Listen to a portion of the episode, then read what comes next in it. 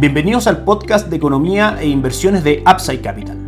Revisaremos el rendimiento del mercado en Chile y el mundo y las principales noticias económicas y financieras que marcan la jornada.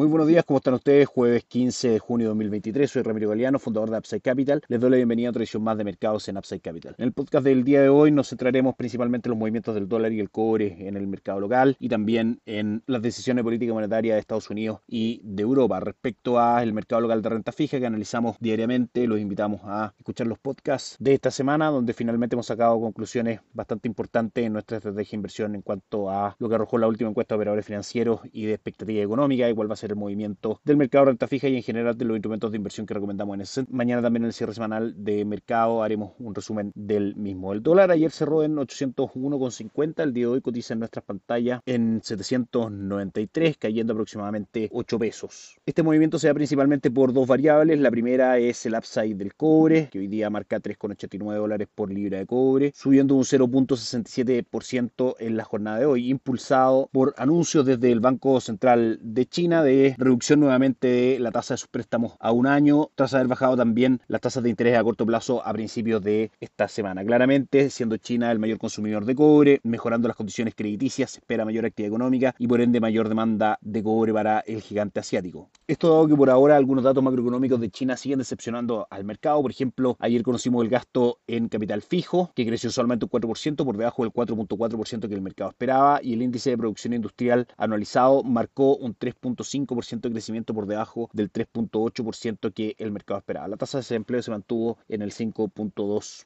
Ese es el primer motivo que tiene al dólar cayendo el día de hoy en Chile. El segundo tiene que ver con el movimiento de los mercados extranjeros, específicamente del dólar en el mundo, en reacción a los anuncios por parte de la Reserva Federal ayer en materia de política monetaria. Como sabemos, los fundamentos de mediano a largo plazo del dólar siguen siendo, desde nuestro punto de vista, bajistas. El primer objetivo en cotizaciones del dólar está en 784 y el segundo en 788 de mantenerse el panorama de las variables que inciden en su precio. Revisamos también el mercado local accionario, el IPSA que sube hoy día un 0.24%, las acciones más transadas son Sokimich B que sube un 0.33%, en el Chile que sube un 0.38% y la TAM que sube un 4%. En Upside Capital somos asesores independientes de inversión para personas y empresas que invierten en el mercado financiero tanto local como global. Esta asesoría la ejercemos a través de nuestro modelo de arquitectura abierta, transparentando el mundo de las inversiones a nuestros clientes. No administramos capital con instrumentos propios ni recibimos el dinero de nuestros clientes, hacemos asesoría objetiva y sin seco buscamos la mejor alternativa de inversión para cada uno de ellos y los hallamos llevando sus inversiones a algunas de las administradoras de fondos asociadas con Upside Capital, como la Reinvial y U Principal, entre otros. Luego mantenemos una constante comunicación con nuestros clientes, realizando supervisión y seguimiento a su estrategia de inversión y a sus operaciones a través de nuestro equipo de atención a inversionistas. Bienvenidos a una asesoría objetiva sin sesgo y con una mirada global. Bienvenidos a Upside Capital. Suscríbete a nuestras redes sociales, el link en YouTube, Instagram y Spotify. Visítanos en www.upsidecap.cl, déjanos tus datos y te contactaremos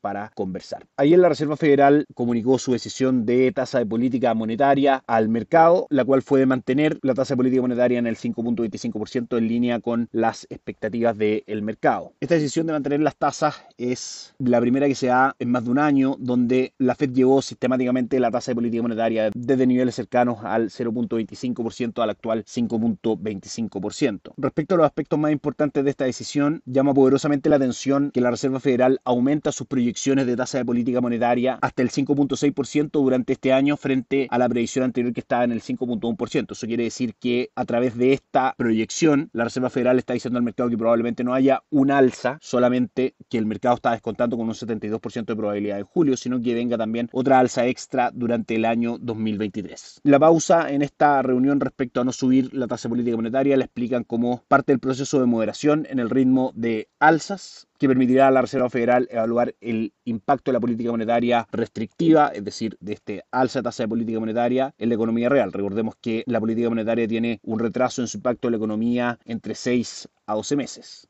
Como siempre recordamos que las tasas de interés son de gran importancia en la economía, puesto que son una referencia para las instituciones financieras en el otorgamiento de préstamos, créditos de consumo y financiamiento para compra de distintos tipos de activos como automóviles, hipotecas, también para el funcionamiento de las tarjetas de crédito, etc. En cuanto a proyecciones de inflación, ven que este año se ubicará en el 3.2%, 2.5% durante el próximo año, llegando a un 2.1% en 2025. También aumentaron las proyecciones de crecimiento desde el 0.4% que habían anunciado en marzo al 1% en cuanto, como decíamos, a proyección de crecimiento para este año 2023. Los principales índices de Wall Street ayer reaccionaron con rendimientos dispares. Cayó el Dow Jones un 0.68%, S&P 500 subió un 0.08% y Nasdaq tuvo una jornada positiva subiendo un 0.39% el día de ayer. Desde nuestro punto de vista y dado los rendimientos que vamos a comentar hoy día de los mercados, la caída del dólar en el mundo, etcétera, vemos que el mercado valora bastante esta pausa en el ciclo de alza tasa de política monetaria y ve cada vez más cerca un término de este ciclo para comenzar una moderación y una caída en la tasa de política monetaria que eventualmente mejoraría las condiciones económicas, lo que arrastraría a un alza en el valor de los bonos y las acciones de ese mercado que forman parte de nuestra recomendación de inversión. El día de hoy también tuvimos decisión de tasa de política monetaria por parte del Banco Central Europeo, llevando los tipos de facilidad de depósito al 3.5% y los tipos generales de interés al 4% en línea con el aumento que el mercado esperaba. Cristian Lagarde en su rueda de prensa, la presidenta del Banco Central Europeo, si bien afirma que la inflación está bajando, también prevé que se mantenga alta durante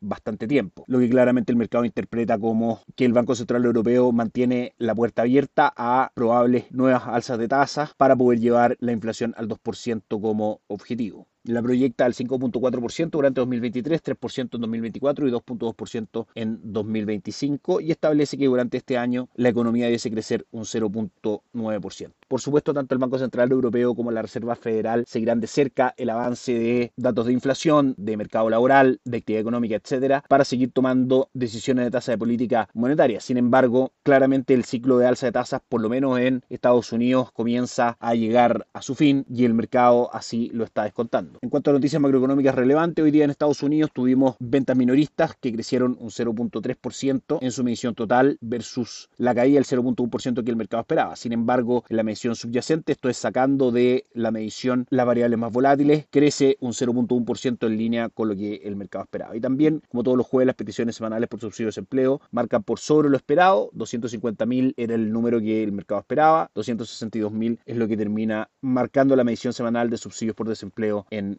Estados Unidos. En conclusión, como decíamos, seguimos viendo que el ciclo de alza de tasas de política monetaria independiente, que aunque en una o dos alzas de tasas más durante este año, está cercano a acabarse y, como decíamos, la normalización de la tasa de política monetaria evidentemente será un impulso alcista para tanto la renta fija como la renta variable en Estados Unidos, que si es que vemos el índice S&P 500 ya lleva un retorno por sobre el 14%. Por último, revisamos los mercados el día de hoy, el dólar cae un 0.73%, impulsando por supuesto también el dólar peso a la baja, como comentábamos al comienzo de este podcast. El Hansen de Hong Kong y el índice de Shanghai responden positivamente al anuncio del el Banco Central chino al rebajar tasas, subiendo un 2.17% y un 0.74% respectivamente. En Europa, las caídas son bastante leves frente a esta decisión del Banco Central Europeo de seguir aumentando la tasa de política monetaria. El DAX alemán cae un 0.13, al igual que el Eurostock 600. Sin embargo, el ánimo bursátil en Estados Unidos es bastante positivo. El Dow Jones sube un 1.14%, S&P 500 sube un 0.83% y Nasdaq sube un 0.6%, tomando de muy buena manera las noticias que comentamos respecto a la decisión de la Reserva Federal respecto a su tasa de política monetaria. Eso es todo por hoy, nos encontramos mañana en el cierre semanal de mercados. Que esté muy bien.